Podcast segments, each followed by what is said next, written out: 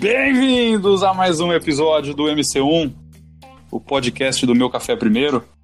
E aí, para levantar um assunto hoje que não é novo, também não é, acho que, muito velho, vamos falar de gestão de projetos com times virtuais. Mas não virtuais que eles não existam, que eles só estão longe da gente. Como se comporta uma equipe de projeto que tem times fisicamente distantes? A gente vai contar algumas histórias aqui, compartilhar algumas experiências. E aí, tem dois convidados aqui mais do que experientes nesse tipo de assunto. Fala aí, Pedro. Fala aí, Rafael. Olá, boa noite, pessoal. E aí, pessoal, Rafael, tudo bem? Fala, galera. Aqui é o Samuca. Tamo junto de novo mais uma semana. Falar um pouquinho com essa galera massa aí. Bora lá. Bora então.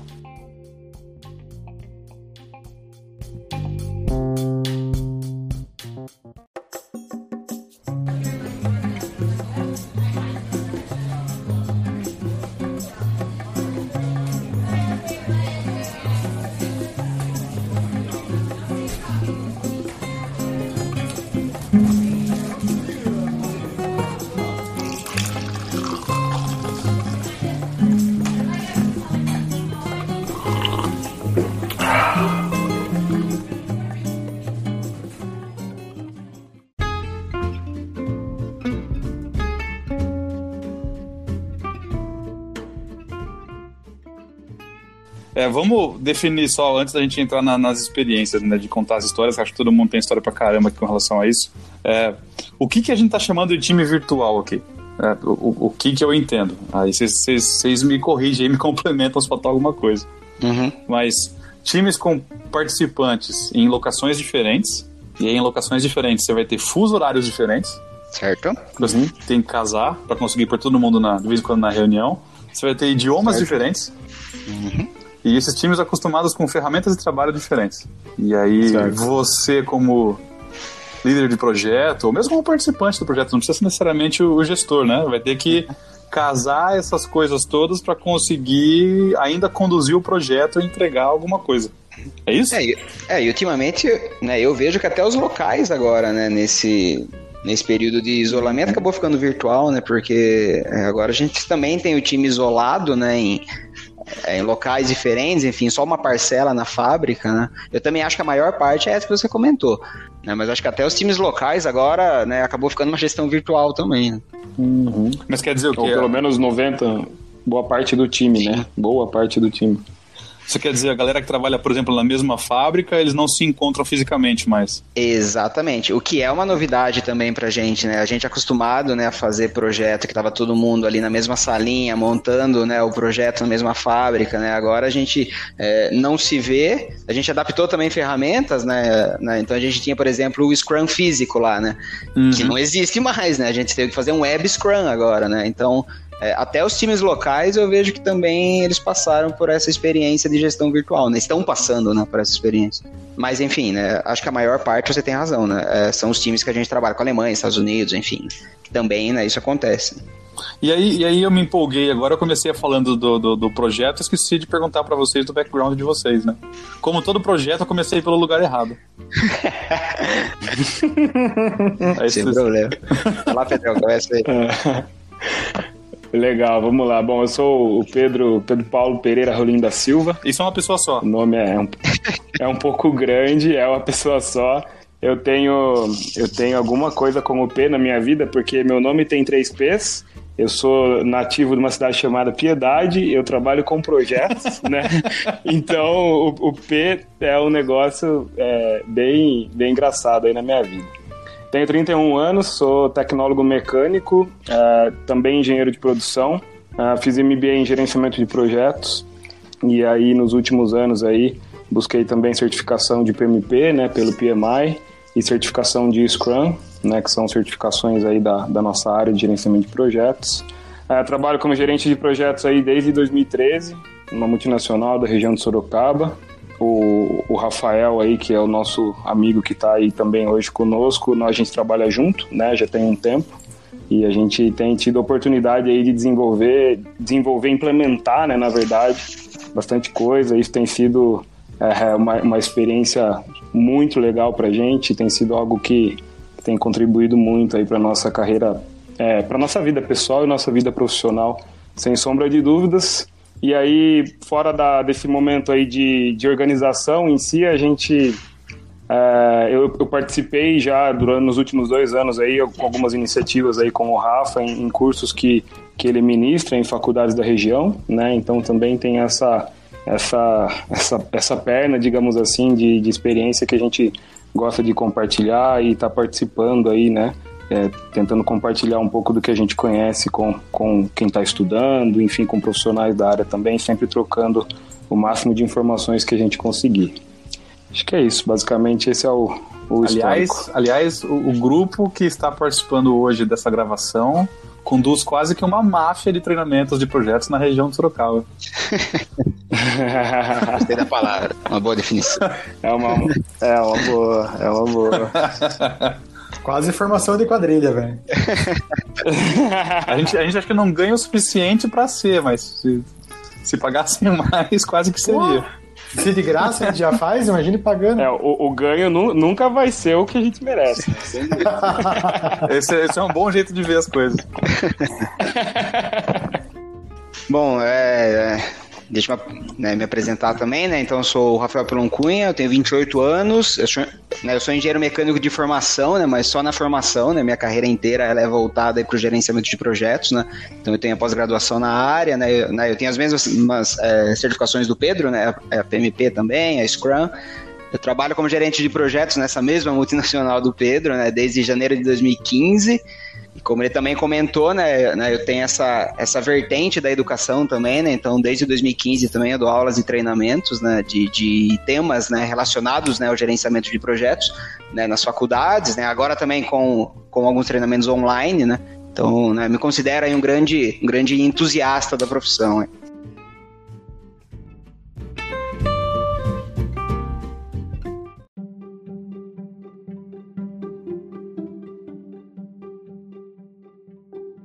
Vamos lá, então a gente falou, a gente falou um pouquinho da, das ferramentas, da, das, das, a gente listou aí os requisitos, né, para ter um time de projetos virtual, como é que isso se comporta.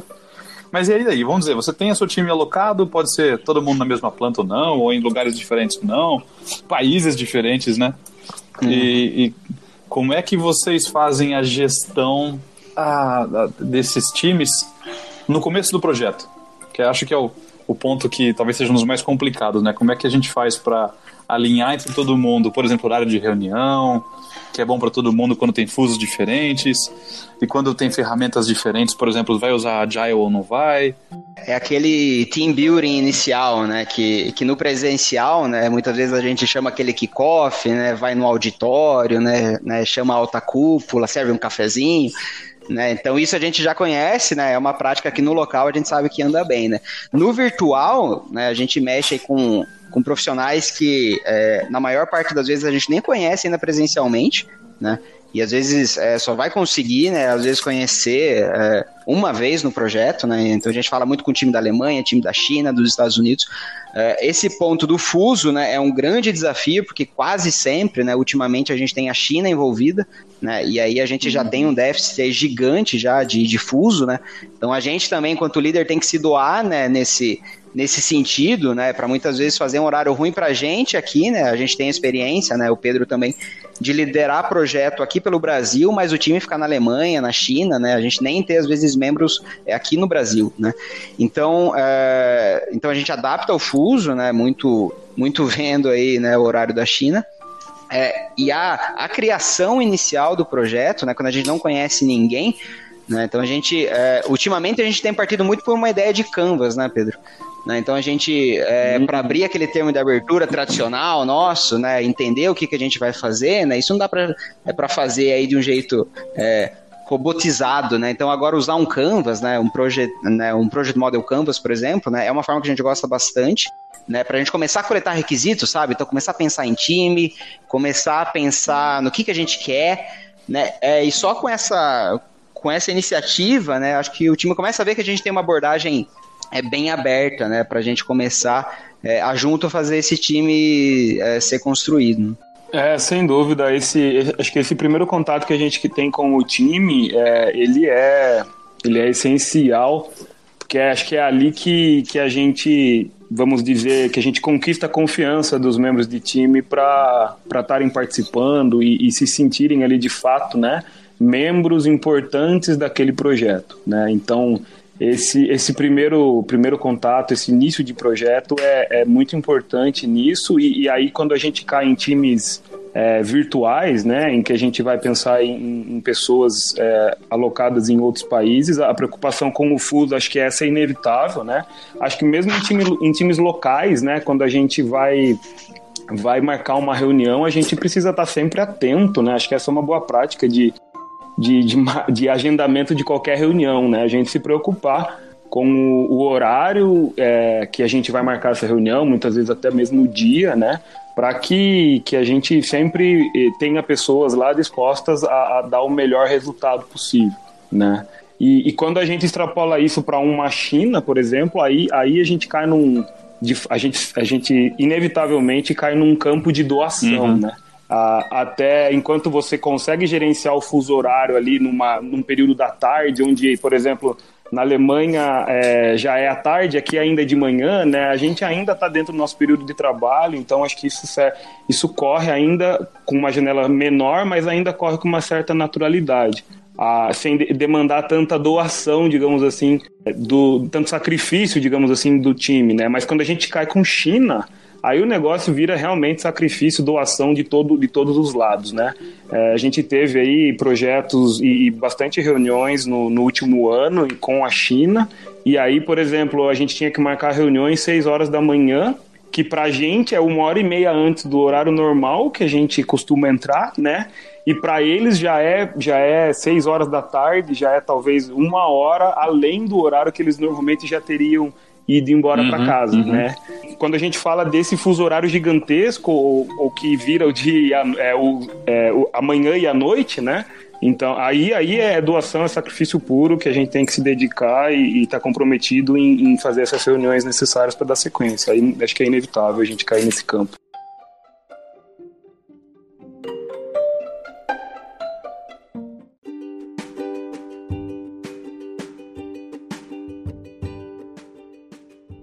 Uma coisa que, que eu convivi muito nos últimos tempos também, com projetos é, em times assim, né?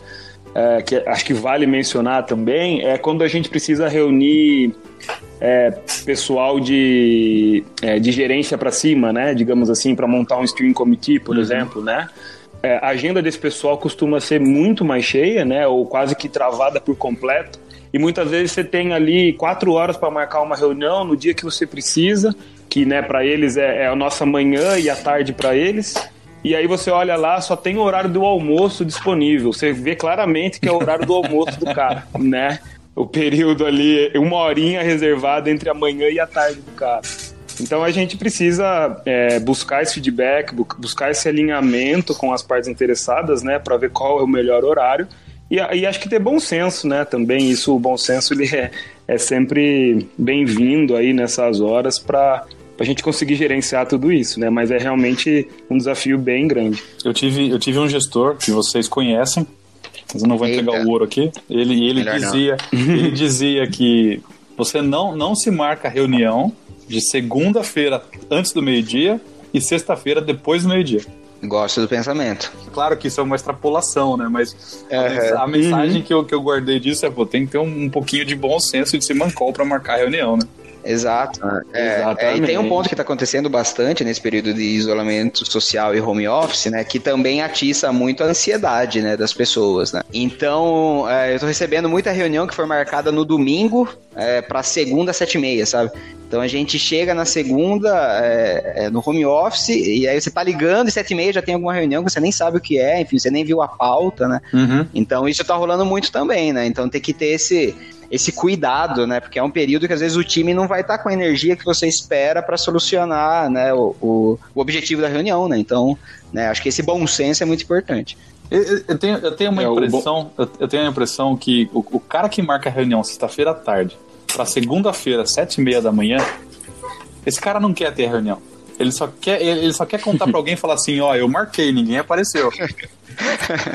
Ou, é, ou, ele só quer se livrar daquilo que tá na, na cabeça é, não, dele. Não né? é justo, é, cara. O anseio pela resposta, né? O anseio pela solução, enfim, algo do tipo. Mas, mas é, eu concordo também com, a, com o pensamento, eu concordo que é, é uma extrapolação, mas o, o início ali da segunda-feira, a gente, como o Rafa comentou, a gente tem sido pego de surpresa, às vezes, com algumas situações dessas, e, e, e é um momento que você é, ainda nem, nem abriu as suas coisas, né, digamos assim, de, de trabalho ali normal, e, e o, o lembrete já tá pingando para você entrar numa reunião que você até o último dia de trabalho você não é. tinha, né? Então, não, eu, eu, não considero uma boa prática aí, digamos assim, na, nessa, nesse, nesse gerenciamento aí das reuniões, né? O bom senso, eu acho que ele é, é sempre, sempre necessário.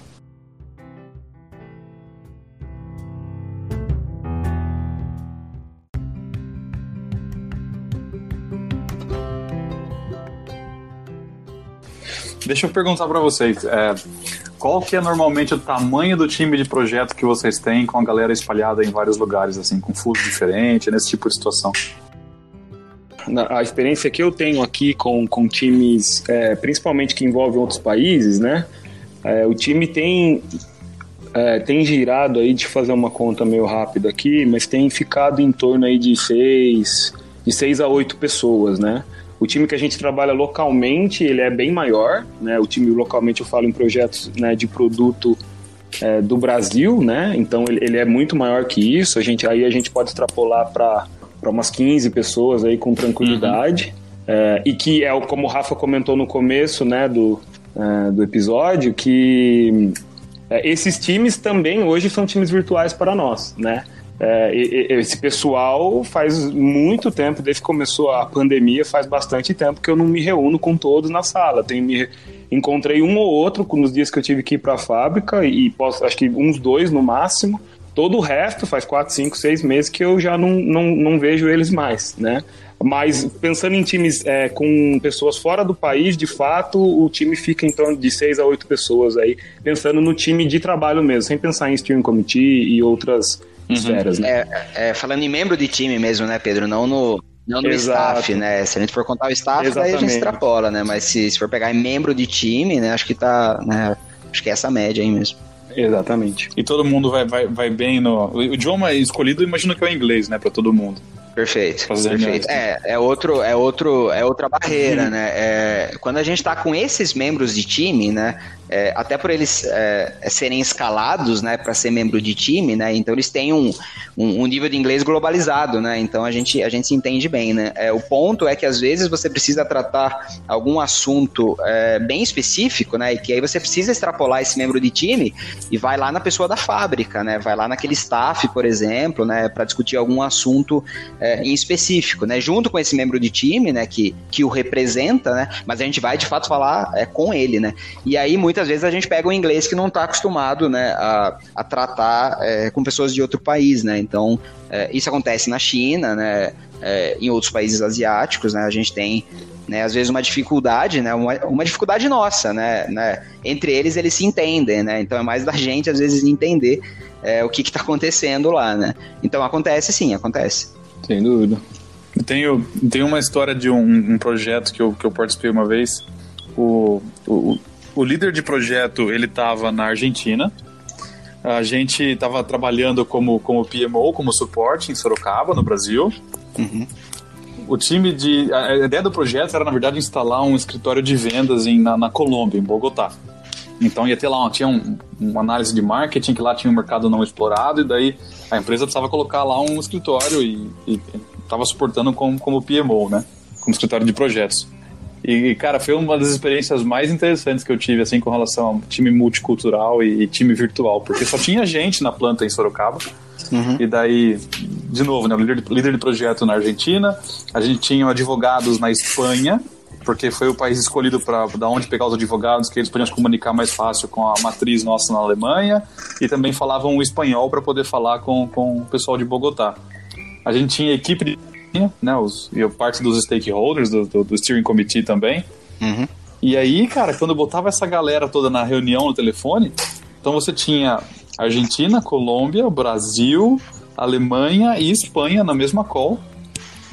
E o fuso não era tanto um problema, porque esses países, se você pega ali o meio da manhã, acaba casando para todo mundo, né? Você acaba ajudando todo mundo.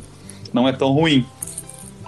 Mas uma coisa que foi difícil que eu lembro foi acertar a ferramenta de trabalho.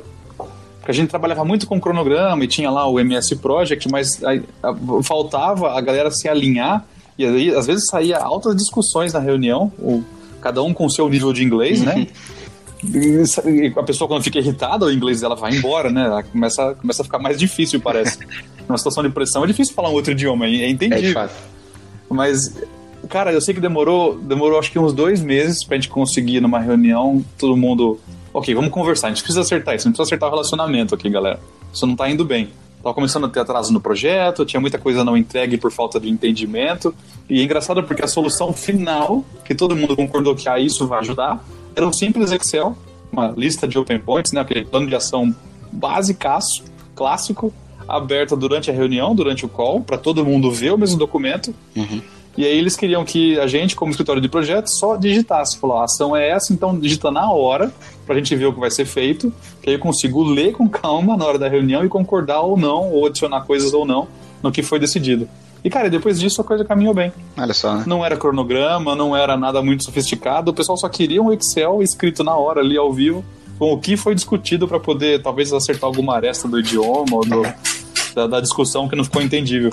Isso, isso, isso que eu acho que é, é agregar valor, né? Às vezes a gente fica né, pensando, né? É tanto em ferramenta, né? A ferramenta tem que agregar valor, né? Eu tive uma experiência parecida, mas a minha foi ao contrário, né? A gente tem a prática aqui no Brasil, né?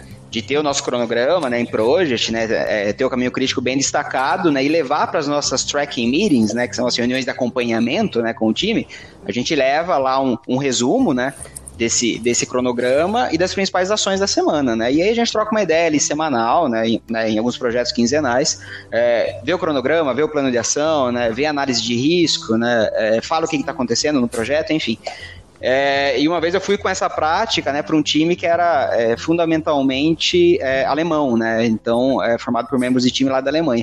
E eu lembro que quando eu comecei a abrir o plano de ação, né, com os prazos que eu já tinha alinhado, né, com os membros de time no cronograma, uma, uma das pessoas perguntou para mim por que, que eu estava abrindo um plano de ação se ele já falou que vai entregar nessa data, né? Então, se eu não for entregar nessa data, eu te falo, né? Você não precisa ficar preocupado com isso, né? Uhum. Então aí você vê que já era o oposto, né? Então ele falou, cara, pô, já falei que essa data, se eu tiver algum problema eu te falo, né?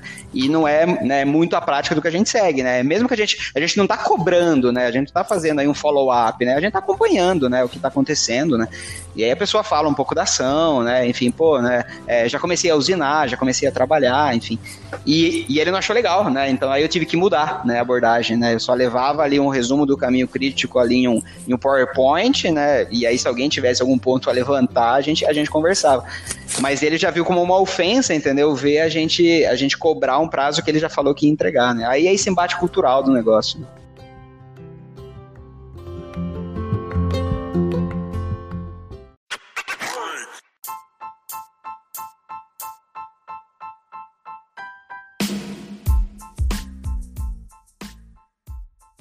Se estou entendendo, além de gerir os encalços todos aí do, do, do, projeto, também tem que gerir toda a parte pessoal, cultural, e tem que tudo isso tem que casar para o projeto funcionar.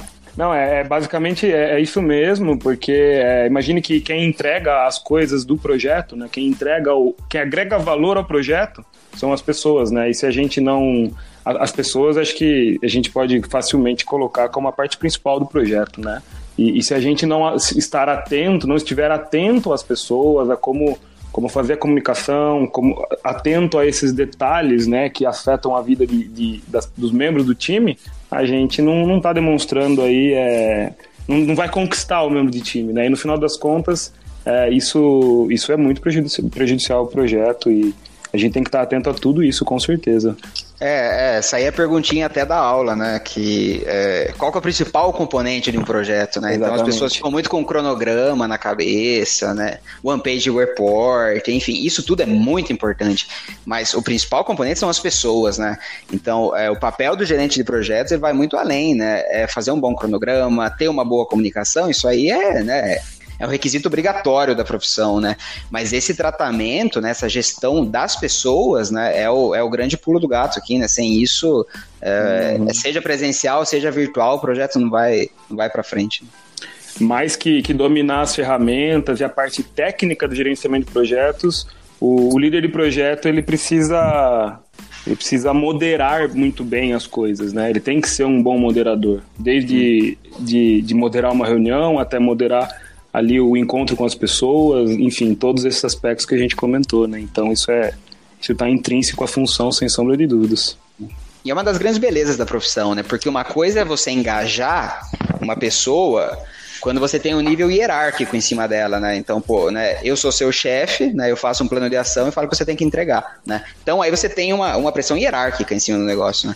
No caso aí da liderança de projeto, né? Em estruturas matriciais, funcionais, né? Que é o mais comum, né? O que mais a gente encontra, você engaja a pessoa, você, você motiva estando no mesmo nível hierárquico, né? Então, essa, para mim, é uma das grandes belezas da profissão, é essa para mim, sem sombra de dúvidas também, é, é, o que a gente, é o que a gente conhece aí, né, na, na no nosso vocabulário, como criar significado nas pessoas, né?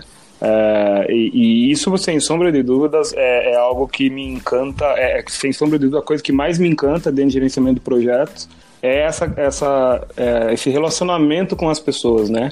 O criar significado, né? Mostrar para as pessoas que elas estão, elas precisam, digamos assim, que aquele projeto tem determinada necessidade que ela entregue aquela atividade, mas não é simplesmente porque a gente colocou é, o nome dela no plano de ação, colocamos a data e ela tem que entregar. Não, existe um objetivo maior, né? Existe é, a, a, o valor que ela está agregando ali naquela atividade, todas as discussões que a gente gera, né? o, o, produto final do projeto, né? Que, que vai trazer o resultado final também, que, que vai trazer todo esse significado para todo mundo, né? Então isso tem que ser muito bem vendido, isso tem que ser muito bem trans, tem que ser colocado de uma forma muito transparente com os membros de time.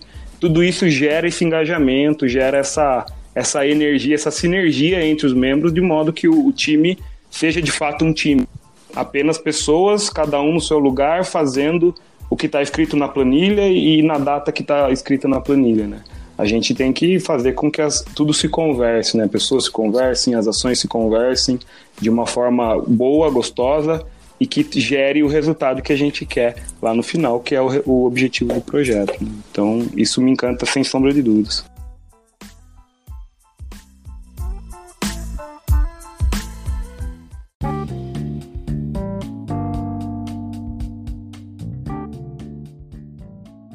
E galera, como que vocês têm e qual, qual é a visão de vocês com esse com essa nova metodologia que a gente tem que usar agora, né? Aliás, vocês já citaram que vocês já já geriam projetos com pessoas de outros países e já usavam os meios virtuais, né? Mas imagino que isso era muito comum, talvez, né, quando você tinha alguém lá de fora, de outro país. Mas pensa que você tem uma gestão dentro da própria planta né, da tua localidade aí, que até tempos atrás todo mundo se falava, se encontrava ali no, no café, no pé da máquina. Como que tem sido essa, essa gestão agora com todo mundo virtual? É, tem aquela questão, tipo, você viu o cara, se o cara não estava gostando, se estava gostando. Agora, meu, é só no telefone, se bobear, o cara dá balão e nem entra na reunião, né? Como que tem sido essa, talvez para quem não estava talvez tão conectado com isso, tem alguma diferença? Como vocês veem isso? É, pro, pro time que, que a gente estava acostumado ali presencialmente, né? É, é uma mudança, foi realmente, agora com, com a situação de pandemia, foi realmente uma mudança muito drástica, né? E aí é inevitável que a gente caia em é, num aumento, digamos assim, da quantidade de informação que a gente acaba trocando por, por mensagens, né? A gente tem os comunicadores, as ferramentas de comunicação interna, né, da empresa, e coisas muitas vezes que a gente conversava às vezes no corredor ali presencial enquanto estava passando por uma outra reunião, né? A gente já levantava da mesa, já chamava rapidinho, já tinha que conversar algum assunto ali que, que, que era pertinente, né? E, e agora com isso isso não existe mais. Então a gente tem as ferramentas de comunicação para usar e, e, se a gente também é, for falar, é, imagine a quantidade de pessoas que estão em, entrando em contato com a mesma pessoa que você quer falar, é, através ali de um, de, um, de um Skype da vida, né? Agora o, o, o Microsoft Teams, né? Então a gente tem que também é, usar essas ferramentas, mas usar elas bem, né? Não adianta a gente sair querendo falar tudo que tem que falar ali através digitando, né, durante todos os momentos do dia. A gente precisa usar essas ferramentas, mas usar elas é, usar elas com fazer um bom uso dessas ferramentas, né?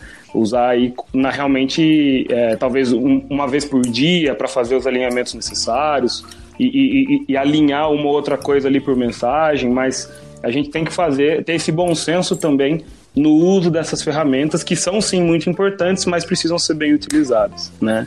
E, e sem sombra de dúvidas, eu acho que o Rafa vai, vai concordar comigo. É, a gente tem um fator primordial aí nessa, nessa gestão de time que era presencial e agora se tornou virtual, que é a questão de confiança no, nos membros de time. Porque a gente, a gente tem reuniões periódicas em que a gente se reúne, todo o time, faz acompanhamento das ações, atualiza todo, discute todos os tópicos necessários ali da semana. A gente né, usa de outras ferramentas né, para registrar tudo isso, fazer todos esses alinhamentos também como um Scrum da vida, uma, uma ata bem, bem, bem elaborada também que, que é enviada para o pessoal e tudo mais. É, mas a gente tem que dar espaço para o time trabalhar, né? Não adianta todos os dias da semana a gente, a gente querer entrar às sete e meia no, no computador, querer chamar o membro de time para conversar, para ver como que tá. A gente precisa ter confiança no pessoal, né? Então a gente, ele tem que se sentir também é, livre e livre para desempenhar a função dele e trazer e gerar o resultado que a gente precisa dentro do projeto. Acho que, acho que você concorda comigo, né, Rafa? Até se quiser complementar. Sim, sem dúvida. Né? É, eu vejo como dois pontos principais aqui. Né? Eu acho que um é exatamente a confiança que o Pedro comentou, né? Então você tem que alinhar as ações, mas confiar no membro de time, né? Eu conheço o líder de projeto agora, por exemplo, que quer fazer essas, essas reuniões de acompanhamento sempre com vídeo e obrigar o membro de time a ligar o vídeo também para ele ter certeza que o cara tá vendo a reunião, sabe? Então acho que esse não é o caminho, né? Então, é a confiança, né? É, quando você passa dessa, dessa linha aí, né, de não confiar no membro do time, você tem que tratar o assunto com ele em particular ali, né? Mas é um caso muito específico, né? No geral, você tem que confiar no, no, no time que você está trabalhando. E o segundo ponto, eu acho que o poder de síntese de comunicação do líder do projeto está sendo muito testado agora, né? Então, vou dar dois exemplos aqui, né? Eu já comentei um pouco sobre, é, é, sobre o Scrum, né? O Scrum só para é, só para falar para quem não está acostumado, né? Então é uma, é uma prática ágil, né? Uma, uma, metodolo uma metodologia ágil de gerenciamento de projetos. E nós trabalhávamos é, na fábrica, né? No, no mundo presencial, com uma sala física mesmo, então com, com um quadro de, de, de Scrum físico, com cards que você jogava lá, a gente tinha até uma bola de rugby na sala, né? Então quem, quem ia falar pegava a bola de rugby, né? Já, né? Já que o nome Scrum, né? ele, ele deriva de uma formação de jogo no, do rugby, né? Enfim. Então isso era físico, a gente teve que passar tudo para o Microsoft Planner. Né? Então a gente teve que usar aí uma, uma nova ferramenta, uma síntese da, da, da comunicação também. Né? A gente continua utilizando, mas a gente teve que fazer uma, uma mudança e uma síntese disso. Né? E essas reuniões todas de, de acompanhamento, enfim, as comunicações do líder do projeto, né, que é o segundo ponto dessa, é, dessa síntese que eu gostaria de destacar, a gente teve e a gente tem que ter um foco muito maior ainda no objetivo, né? Então, é, imagina fazer uma tracking meeting hoje de uma hora, é, sabe? muito longa, só você falando, né? Então acho que é, surge um negócio aqui que talvez antes já, já existisse, mas fosse negligenciado, né? Que é a comunicação inclusiva. Né? Então, o líder do projeto ele tem que trazer todo mundo para a reunião, né? ainda mais no mundo online. Né? Então, é, ele tem que incluir todo mundo naquela discussão. As pessoas têm que, têm que ver que aquele cronograma está junto, ele, ele, ele tem ação, ele tem que comentar, né? porque senão ele vai ficar uma hora é, só o líder do projeto falando na reunião e não vai né, é, chegar é, a lugar nenhum, né? Então é, é, eu acho que essa comunicação inclusiva, ela é outro ponto que, que nessa gestão agora remota, ela, ela ganha muito destaque. Né?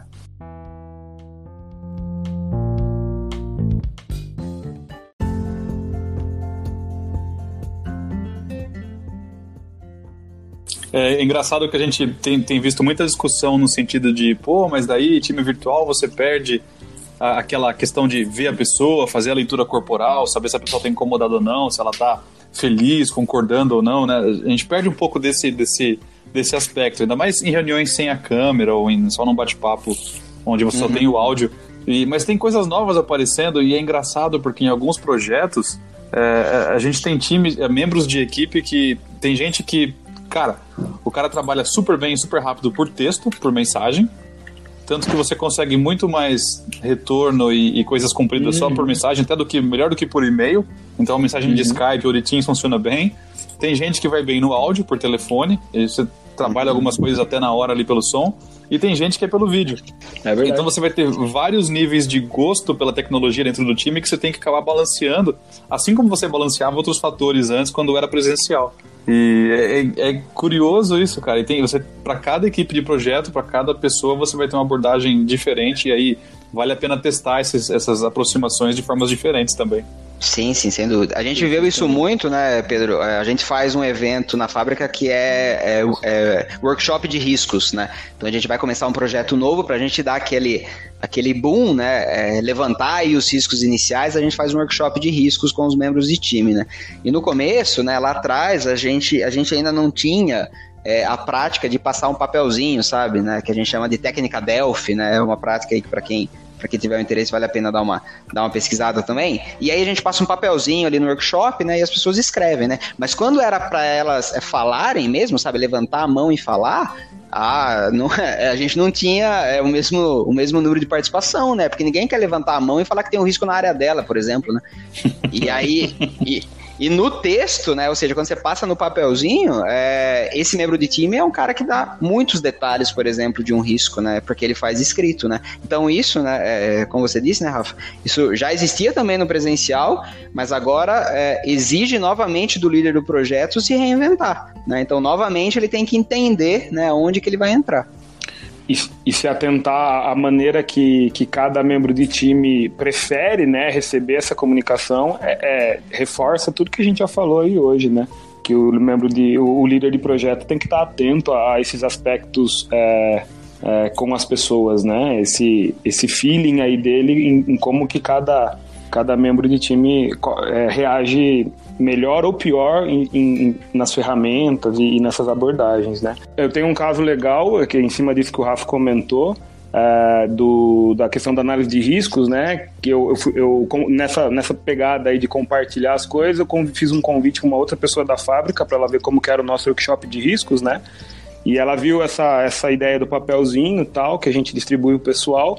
E no final da reunião ela falou: Nossa, que legal, né? Eu vi que vocês é, é, passam o papel para as pessoas escreverem. Eu achei isso muito legal, porque eu eu sou tímida e eu teria eu não conseguiria levantar e apontar um risco é, dentro da minha área dessa forma. E pelo papel eu consigo, né? Então é, é um, um, case que eu recebi, um feedback que eu recebi e que a gente vê que está funcionando bem aí para cada é adaptado para cada tipo de pessoa, né? Bacana, show de bola. Esse é o melhor, melhor feedback, a melhor coisa para confirmar que tá fazendo certo, né?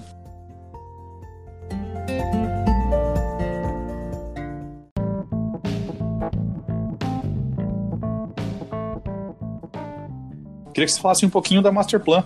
Muito bem, importante. É... É, a Masterplan é uma, é uma iniciativa né, é do Pedro, né, é minha né, e de mais um amigo é, nosso de profissão, Felipe Camargo. Então a gente criou ela, né? Hoje ela é uma página no Instagram, tá? Então é mp.learntogether. E a gente está postando dicas, conteúdos, discussões sobre temas relacionados à gestão de projetos, ao mundo corporativo, mas também como uma abordagem da pessoa usar aí alguma dica para a vida dela, né? Então a gente está indo nesse é, com essa abordagem, né, a gente também aproveita para lá divulgar os nossos cursos, né? Então a gente tem curso presencial, agora a gente tem curso online também, a gente também usa essa, essa ferramenta para a gente divulgar os cursos. Uh, e por coincidência, nessa semana a gente falou sobre reuniões. Então lá tem dicas sobre reuniões online, dicas sobre trabalho remoto, enfim, vale a pena dar uma olhada lá. É isso aí, e a, a, só complementando, a, a, gente acredita muito é, nessa exatamente no que diz o, o, o, nome aí, né? No Learning Together, né? Nessa troca, né? O Rafael Vulcani o Samuel sabem muito bem do que a gente está falando, mas em, em, realmente compartilhar conhecimento, né? Compartilhar experiências, acho que a gente tem, tem, cada um tem sua vivência e a gente só tem a ganhar, né? Em cima quando a gente troca isso e quando a gente é, aprende com o outro, né? Muitas vezes a gente tem uma, uma situação que o outro já vivenciou e nisso a gente consegue fazer com que os dois lados ganhem, né? Então a gente acredita muito nessa colaboração entre, entre as pessoas, né? Isso, isso é algo bem, bem forte pra gente que, que faz toda a diferença na, na nossa gestão e na nossa vida, aí, sem dúvida. Muito bom.